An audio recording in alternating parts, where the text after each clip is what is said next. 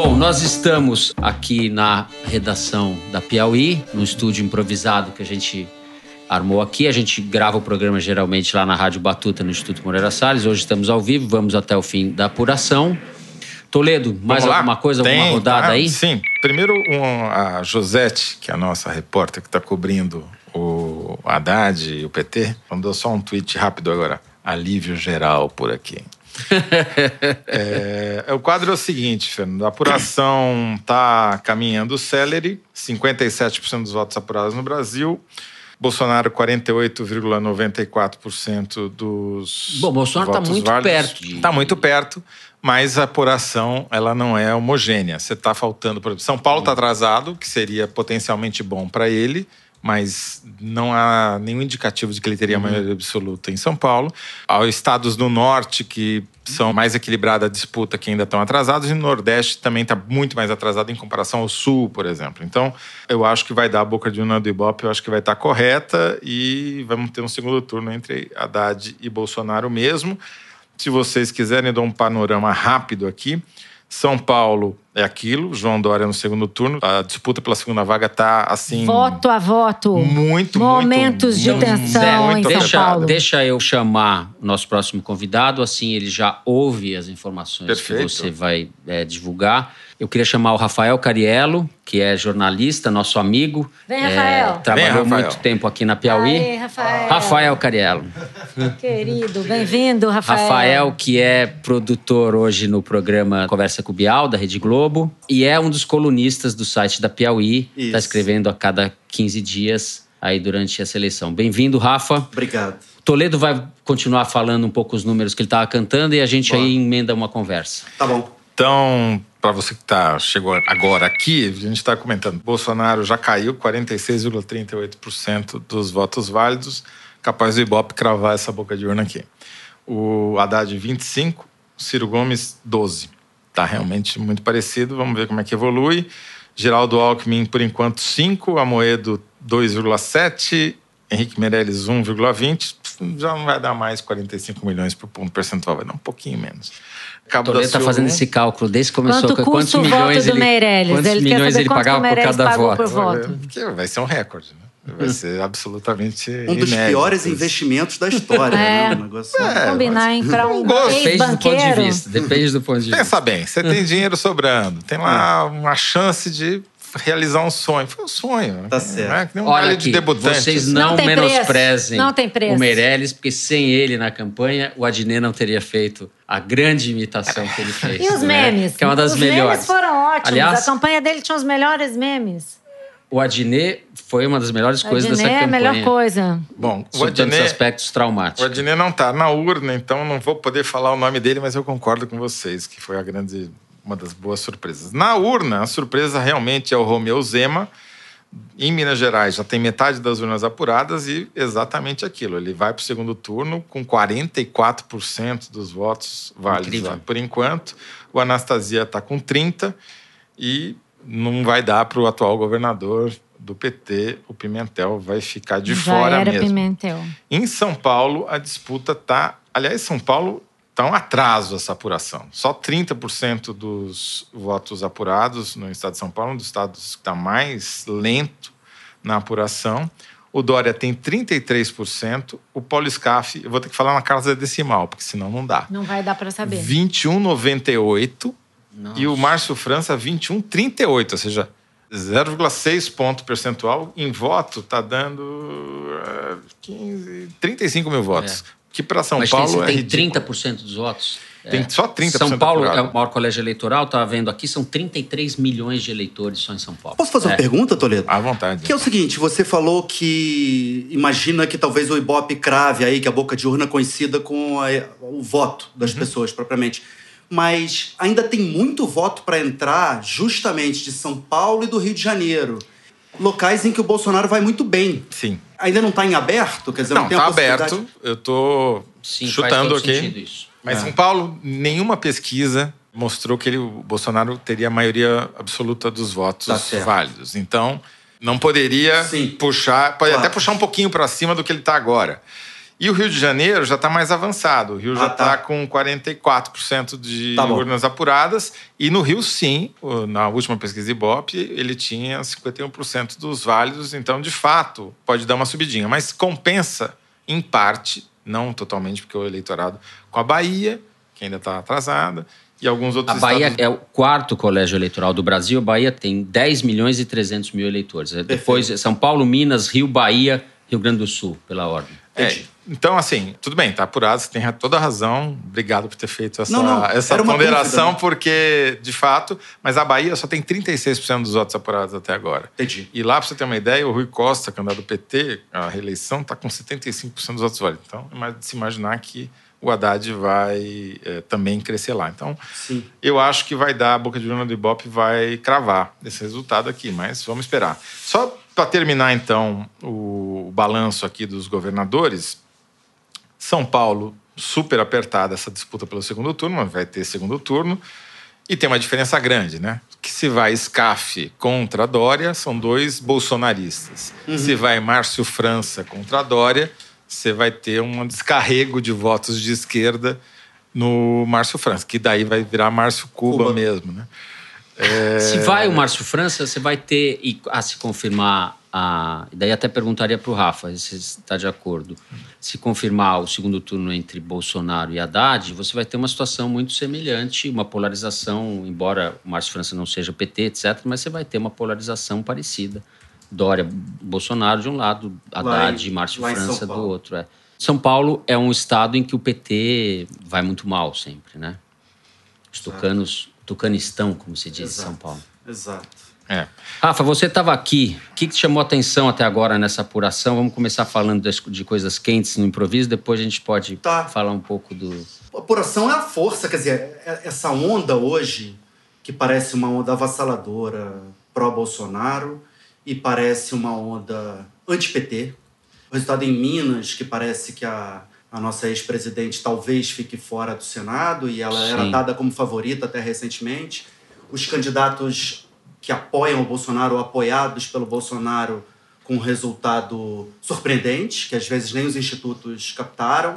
Tem uma onda aí gigantesca que é preciso interpretar ainda, mas parece ter uma recusa muito forte do PT. E a sensação que eu tenho, aí pensando já, o que eu estava observando na- nessa última semana, que foi uma semana crucial, né? A reação do PT, o modo como o PT está lidando com essa polarização é muito esquisito, para dizer o mínimo. Não ajuda. Eu acho que não, é muito estranho. Porque ele reforça a polarização Exatamente. com o discurso que isola. É, é o, o Vinícius. Torres Freire escreveu um texto Escreveu muito na bom Folha hoje. Na Folha hoje, falando isso do isolacionismo do PT. Porque, tudo bem, toda a lógica diz que no segundo turno eles vão ter que lançar pontes. Pontes políticas e econômicas para o centro.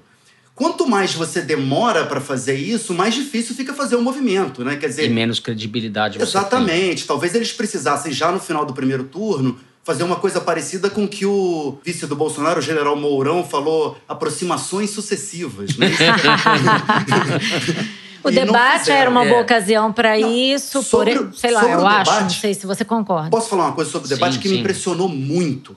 Tem aquele momento em que o. Até pretendo escrever sobre isso na coluninha aí, mas vou adiantar aqui. É um Tem spoiler, temos um spoiler. momento spoiler aqui. Tem um momento que eu achei aquele momento marcante do debate da Globo, em que o Boulos se recusa a responder à pergunta do Haddad sobre direitos trabalhistas e sociais. Fala, isso é muito importante, mas eu quero fazer aqui uma afirmação da democracia. Faz o discurso dele, um discurso que todos concordamos. Diz que ditadura nunca mais. A palavra volta para o Haddad e o Haddad me surpreendeu, porque o Haddad, ao receber essa bola de volta, uma bola levantada perfeita, ele chega e fala: de fato, a democracia é muito importante. E foi só a democracia que permitiu que nós tivéssemos os programas Minha Casa Minha Vida, Bolsa Família. Quer dizer, ele reduz, Todos. era um negócio amplo, né? Fica e ele só no reduz PT. para um. E eu fiquei uma pensando, agenda. ele não perderia um voto se naquele momento ele fizesse um aceno e dissesse assim: é só a democracia que nos permitiu ter a Constituição de 88 e ter controlado a inflação, por exemplo, ter feito o plano real. O- Mas ele não ia defender o plano real? Não, ele, ele lançaria uma ponte. A, a Sim, democracia. Era uma bola muito fácil. A bola pingou. Em A vez de democracia chutar nos como. permitiu isso. É, Os militares, a ditadura, desorganizaram a política e a economia do Brasil. E nós aqui desse campo conseguimos Você organizar. tem toda a razão. Ele É. recebeu uma bola limpa, chutou como Ele Geraldão recebeu uma e não bola como da Pelé. Marina É. também, É, né? Para tentar fazer um aceno mais de reconhecimento de algum, Isso erro, algum sendo, erro. vem né? sendo falado, eu acho, além da coluna do Vinícius Torres Freire que você mencionou, de hoje na Folha, o Sérgio Fausto, na coluna que escreveu essa semana, eu, o Sérgio Fausto, que alterna com você, né, Isso. nosso colunista do site, escreveu uma coluna bastante interessante também sobre os problemas do PT e o que o PT teria que rever É. para que os democratas não petistas, como ele se coloca, e ele no artigo faz um meia-culpa, inclusive, em relação ao impeachment, diz que Verdade. o impeachment foi um erro, embora ele não considere um golpe, ele acha que foi legítimo, que as regras foram respeitadas, etc., mas ele considera como um erro político, ele faz um meia-culpa, ele sendo um membro do PSDB, ligado ao Fernando Henrique. É. E é interessante ver como é que isso, a se confirmar o segundo turno, como é que tanto o PT como essas forças democráticas não petistas vão se colocar. Vou se é, comportar. Exatamente. a gente tem algumas dúvidas, né? Ninguém É. sabe ao certo ainda como Exato, vai. mas o convite para dança tem que partir Mas do eu né? concordo com o Rafael. Ele já desperdiçou oportunidades de A chegar bola tá com a Haddad, né? centro. É, É, exato. Exato. Aí eu acho que tem a velha história que já vem sendo falada. Hoje também na Folha, o Bruno Bogussian fez uma boa matéria sobre a trajetória do Haddad, Uhum. dos conflitos dele com a direção do PT, né? Exato. E que foram, de certa forma, acomodados ali pelo Lula ao longo desse percurso, mas todos muito reféns do- da figura do Lula e isso está abafado, a diferença da Glaze, etc., que em relação a ele, a Glaze que elogia a Venezuela, o regime venezuelano, Uhum. o Zé Dirceu dá uma entrevista para o El País há poucos dias da eleição, Sendo que falando que, vai o PT tomar o vai tomar o poder. É. Não esses- necessariamente caras ganhando a tão- eleição. Estão querendo é, sabotar. Às Quase- vezes parece é- que não parece- querem ganhar, né? pa- Parece, parece. Ah, eu acho que só pode ser de propósito, porque se tem uma coisa que E- o Zé Dirceu sabe é exatamente o lugar que ele ocupa e o que, É. que significa as coisas que ele diz. né? Exatamente. Então deve ser de propósito. E tem uma dificuldade, assim, pro Haddad e pro PT, que eles tenham que fazer esses acertos durante a campanha, né? Quer dizer, então, nessa última semana, Uhum. houve momentos que dava a impressão que o Haddad estava mais preocupado em conseguir o voto da Glaze Hoffmann do que do, da maioria Eu acho que tem isso brasileiro. mesmo, deve É. ter isso mesmo. Uma Ele nunca foi coesão. um petista Aqui dali. lá não é fácil. É, com certeza. Você mesmo falou. Ah, Agora, desculpa. é, fala, Malu. Não, eu ia comentar sobre essa coisa de chegar para o centro, né, de acenar para o centro. Você mesmo comentou sobre o, o movimento feito em 2002, que o Lula entendeu que precisava fazer isso e fez e ganhou a eleição por isso. Uhum. Quer dizer, isso não é desconhecido, não é um movimento desconhecido dos Sim, petistas, né? As condições hoje Lula. estão muito piores, né, de todos os lados. Assim, o, o grau de, de polarização, de erosão das forças políticas e de descrença nos políticos, acho que é muito pior hoje do que do que 2002. É. E Rafael, você sempre está aí prestando atenção na economia. Uhum. É, numa eleição como essa, agora, a se confirmar o segundo turno, é Bolsonaro Haddad, que preocupação você tem? Que tipo de coisa você acha que não pode deixar de ser feito? Não quero que você faça um Sim. programa econômico É. aqui, mas que tipo de, de preocupação você tem, de medo você tem? É, eu tenho alguns dos dois lados. Do lado do PT, além dessa coisa assim, que é uma coisa pragmática, que me parece que eles deveriam fazer, de tentar conseguir a maior parte dos votos, quer dizer, é isso que significa sendo ao centro, eles têm que se preocupar com o governo também, se forem eleitos. Tem dia seguinte, Tem né? dia seguinte. E se o Haddad é eleito e implanta e coloca em prática o programa que o PT entregou ao TSE, a gente vai ter uma crise econômica de tamanho. Programa do qual ele é o coordenador. Exatamente. A Ele gente, que vai, escreveu, né? a gente vai ter uma. Ele negociou aquilo ali, né? Ele tinha É. que dar espaço para as alas ali mais Radicais. radicais, talvez. Mas assim, a crise é enorme, porque, por exemplo, só para ficar na questão fiscal. Vai vir aqui daqui a pouco o Fábio Jambiage, eu estava aproveitando e perguntando para ele isso que, que eu vou adiantar só um pouquinho, ele vai poder explicar muito melhor do que eu. Mas é, a pergunta que eu fiz para ele foi assim: "Ô, Fábio, é, se o PT leva adiante a proposta deles de revogar o teto de gastos e, ao mesmo tempo, não propõe uma reforma da Previdência. Previdência, o que, que acontece? Acontece que o risco do país vai na lua. E o dólar vai o a dólar vai seis. na lua. Isso tem efeitos inflacionários, isso tem efeito por Dólar a 7, é é, isso? tem efeito para a capacidade do governo de pegar empréstimo, tem efeito para a capacidade das empresas de pegar empréstimo. É uma crise violenta. Eu não posso crer que o Haddad não saiba disso, sabe? E que muita gente dentro do PT não Bom, saiba mas disso. aí, então, se ele fizer o contrário, ele vai dar uma de Dilma, promet... fazer um O estelionato que, é, o que é eleitoral. gravíssimo e a gente já viu a reação que o É eleitor brasileiro tem a estelionato eleitoral, que é diferente do que o Lula fez em 2002. Mas espera aí, e se o Bolsonaro ganha e o Paulo Guedes cai no primeiro mês, o que acontece? Ah, também temos Não, crise. vamos pensar com o Paulo Guedes sem Paulo Guedes cair. Ah, Você falou que tinha medo dos dois lados no que diz respeito à economia. Vamos, não vamos colocar a questão democrática, acho que é mais grave nesse momento, Sim, é, ou tão grave quanto, vamos dizer assim. é. Não, Em a relação ao Paulo A Guedes. coisa, a coisa do, do Bolsonaro e do Paulo Guedes é mais essa questão assim, porque é tudo mais ou menos obscuro. A gente não conhece o restante da equipe com muita clareza. A gente não conhece em detalhes como eles pretendem fazer. E o que nem eles. É, a Malu sabe melhor do que eu. E, por exemplo, para uma proposta específica, que é a proposta que interessa a todo mundo, essa até parece mais bem equacionada nesse momento, da reforma da Previdência. Eles têm uma proposta que é parecida com a do Ciro, por Sim. exemplo, de mudar de Capitalização. para capitalização. Faz sentido, isso ajuda a resolver o problema fiscal brasileiro, mas isso cria um problema de transição. é- é- Em geral, É, vamos cara. explicar melhor, né? Que é o capitalização, a pessoa, os novos entrantes no sistema vão contribuir para a previdência para fundos que vão ser administrados por bancos ou por instituições financeiras. É como se ele economizasse para ele próprio. Hoje em Exato. dia, todo mundo paga pelas pessoas que estão se aposentando. A gente paga Exato. no presente para quem está se Só que aposentando quem, no é, presente. quem se aposenta agora usa o dinheiro de quem está contribuindo hoje. Exato. Se esse dinheiro for para os fundos privados, vai faltar dinheiro para pagar a aposentadoria das pessoas que estão se aposentando hoje. Esse é o problema da e transição. todo mundo, É. essa é o grande nó, todo mundo pergunta para os candidatos. Então, como é que você vai fazer para fazer a capitalização, mas para não faltar dinheiro para o sujeito que está se É. aposentando? E isso é um ponto cego em todos os programas. Na verdade, cada um tem uma explicação. É, o Ciro tem uma explicação e o Paulo Guedes não tem uma explicação, porque eu acho que a explicação não deve ser conveniente do ponto de vista eleitoral. É.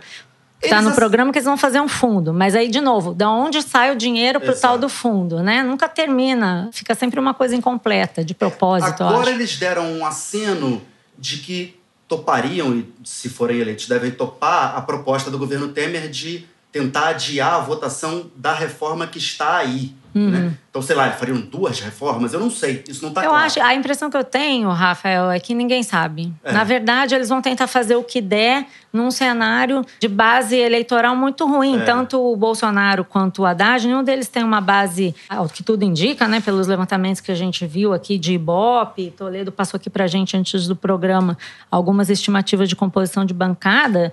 Bolsonaro vai ter mais ou menos, se tudo estiver correto aqui na projeção, uns 84, 85 deputados firmes com ele. E o Haddad, 96. Nada disso dá maioria para aprovar nada que eles queiram. É, mas é o seguinte: presidente no Brasil tem muita força, mesmo que a Sim, coisa. sim. O Centrão tá aqui louco para pular para dentro do barco. Exato. né? A caneta é. A caneta negócio- aí no começo de mandato. Agora, É. tem um aspecto aqui da. A Malu fez um perfil bastante bom, Excelente. excelente, Ai, gente, obrigada. do nosso Paulo Guedes. Paulo Guedes. Paulo Guedes. A personalidade dele veio à tona. Além de ser um sujeito muito despolitizado, que percebeu que estava numa ditadura só quando teve a casa invadida no Chile, É. né, deu aula no Chile, ele tem uma relação remota com a política. Ele parece uma personalidade compulsiva, assim, uma espécie de jogador, quase um personagem de Dostoiévski, assim, é... É isso é o que passa. Então, o fiador é um fiador bastante doidão, É, né? E também o terceiro elemento nessa frente, né, que é o Tá. Também não dá muita Fio segurança. desencapado total, É. né? São três Eu caras tenho aqui, difíceis. vou pedir, Rafa, para você ficar aqui. A gente interromper um pouquinho, que a nossa diretora disse que o Fábio Vitor está na linha. Fábio Vitor, Fernando. onde você Fábio está, Vitor, Fábio Vitor? você nos ouve? Tudo bem? Tô te ouvindo, tô te ouvindo. Estamos, Ok. além da Malu e do Toledo, está o Rafael Cariello aqui na mesa conversando com a gente agora. Você está no Rio, fala para a Eu gente. tô no Rio, eu tô aqui na Barra da Tijuca, próximo ao condomínio do Jair Bolsonaro. Certo. Eu acompanhei o general Mourão na viagem de Brasília até aqui ao Rio. E, Certo. enfim, fiquei aqui na entrada, onde tem uma aglomeração muito grande, um clima de euforia, de carnaval. Uhum. É, al- algumas dezenas de pessoas, Fernando, com bandeira do Brasil, tocando o hino nacional. E é, bloqueando a passagem. Os policiais que estão aqui, eles têm que ficar abrindo passagem para os carros a todo instante. Uhum, Está um clima uhum. de muita festa. Eu vi um relato de um colega jornalista que um, que um repórter da Globo tinha saído aqui expulso pelos manifestantes, mas eu não, não, não, não acompanhei isso, mas um colega da Folha de São Paulo Sei. me, me relatou esse episódio que houve pouco antes de eu chegar. Uhum. É, e está programado que o Bolsonaro dê uma entrevista coletiva logo mais num hotel aqui próximo. Certo. Tem previsão de horário essa entrevista? Ainda não. É, não, eu acho que eles estão de esperando saber, ter alguma né? coisa mais clara. É, né? por enquanto tá, Tá certo. difícil. E Fábio, o que você pode contar? Você acompanhou o general Mourão que votou em Brasília, certo? Sim. Votou em Brasília e foi para o Rio, veio para o Rio. Isso, eu não acompanhei o voto dele, não, é, mas eu posso dizer para vocês que ele votou no, no general Paulo Chagas, eu não sei em que lugar ficou, deve ter ficado em Bem para trás. E justificou dizendo que amigo vote em amigo, que é o candidato do PRP. Muito politizado É, também. O general Ele, Paulo quando- Chagas é aquele do cavalo Isso, exato. É a do cavalo. da espada. Que Ah. disse que estava com a espada. Quando chegou ao aeroporto de Brasília, o general Mourão foi recebido por alguns jornalistas Uhum. e deu uma entrevista rápida, o que a gente chama de quebra-queixo, é, baixando muito a bola em relação àquelas declarações dele. É, primeiro, ele disse que se a gente não confiar no processo eleitoral, acabou o Brasil. É, ele depois me disse que não, que ele preferia urna é, com impressão também, assim como o Bolsonaro, mas que o sistema é esse, tem que confiar nesse sistema, tem que aceitar. Certo. É, Isso que você está me sobre- falando também é o Bolsonaro na entrevista que deu para a TV Record, ao mesmo tempo que ocorreu Debate. o debate na Globo, também disse a mesma coisa, recuou. Porque estava com a perspectiva de vitória, enfim, é, eles tinham Uhum. que baixar a bola mesmo, né? uhum, Mais interessante. uhum. que mais que o Mourão falou? Ele fala tantas coisas polêmicas. Ele fala ficar muitas coisas polêmicas, É. mas ele defende depois tudo que ele fala, né? Ele Uhum. diz que é, que é descontextualizado, que é, é- é um pouco exagerado, mas ele diz que tudo se deve ao tom sincero. E aí eu chamo a atenção para uma declaração dele Uhum. no aeroporto, muito interessante, é, sem que ninguém perguntasse, ele disse o seguinte, eu quero dizer para vocês, havia cinco jornalistas lá, ele disse, vocês precisam entender, eu não sou inimigo da imprensa. A imprensa é para os governados, não para os governantes. Ah, E aí depois ele, é, e aí depois ele diz, podem bater à vontade, a carcaça é boa, a, minha carcaça é boa. Ainda bem que ele É. liberou, hein? Obrigada, General Mourão. General Mourão Agora foi- a gente pode bater. Foi lendo o Milor Fernandes no voo de Brasília, que é imprensa sempre do contra, é isso? General Mourão é quase um iluminista.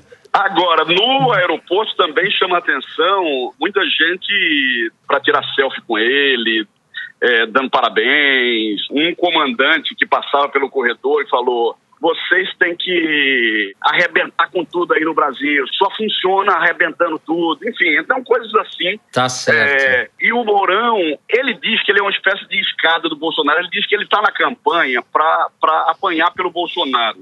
Ele me disse uma coisa interessante. Ó, enquanto ele esteve no hospital, ele não apanhou. Eu que apanhei por ele. Nenhum outro vice apanhou como eu. Uhum. De fato, talvez falou, nenhum né? tenha falado tanto quanto ele, Sim, né? sim, exato, exato. É, mas Fábio. me parece, Fernando, que é uma coisa. é, ele não diz isso, mas talvez haja uma coisa meio coordenada ali e tal. Ah, É, ele diz que não concorda com essa leitura de que ah, jamais um, um capitão vai mandar no general, porque o argumento dele é que desde 1990, quando o Bolsonaro se tornou deputado, Uhum. o Bolsonaro passou a ter precedência sobre ele. Em qualquer evento público, no cerimonial, um deputado é chamado na frente do general, ele diz isso. então, É. Mas você imagina num eventual governo Bolsonaro, é, o vice sempre é contra o governante. O Itamar, o Collor, o, vice sempre se coloca numa situação porque ele se beneficia da eventual queda do governante. Sim, Então você imagina sim. Essa situação na prática.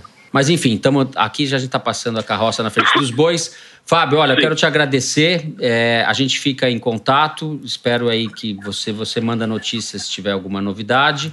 a gente Tá pode bem, voltar Fernando. a falar com você. Mandamos Ok. um abraço aqui do estúdio. Rafael, Obrigada. Malu, Abração, Fábio. Obrigado. Tchau, Fábio. Um abraço, um beijo para todo mundo aí. Valeu. obrigado, Até. abraço. Tchau, tchau.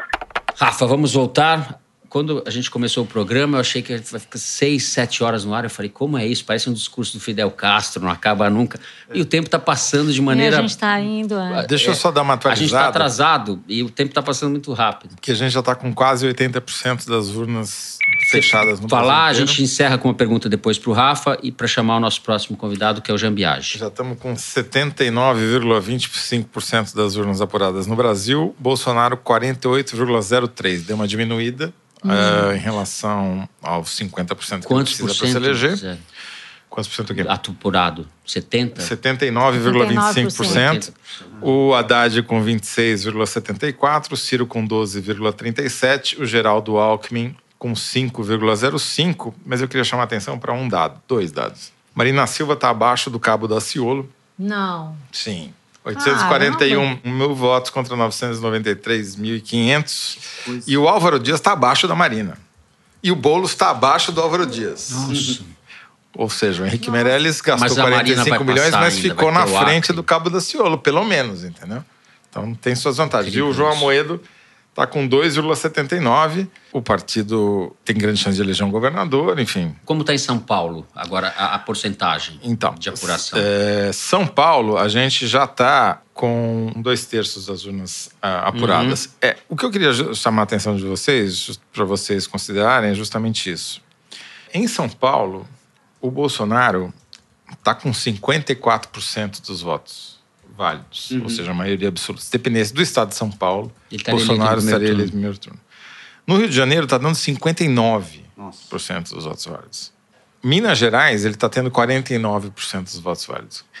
Então, se o Bolsonaro não ganhar no primeiro turno, será por causa do Nordeste, de alguns estados da região Norte, principalmente Pará e um pouco Amazonas, e Minas Gerais. Em Novamente. praticamente É. todo o resto do país, vai ter vitória do Bolsonaro no primeiro turno. Se ele não ganhar, ainda há essa possibilidade aritmética, mas se ele não ganhar, será por muito pouco, muito pequeno Muito pouco. diferença. Ele vai Que- ficar que- acima dos 45, provavelmente. muito, é, eu acho que vai ficar acima dos 45, sim. Bom, O e tempo dá- ruge. O tempo ruge. Rafa, eu queria agradecer É a muito da aqui a sua, a sua participação. Eu que agradeço. E obrigado. Boa sorte, bom trabalho aí pra vocês. Valeu, Tchau, Rafa. Rafa. Obrigado. Obrigado.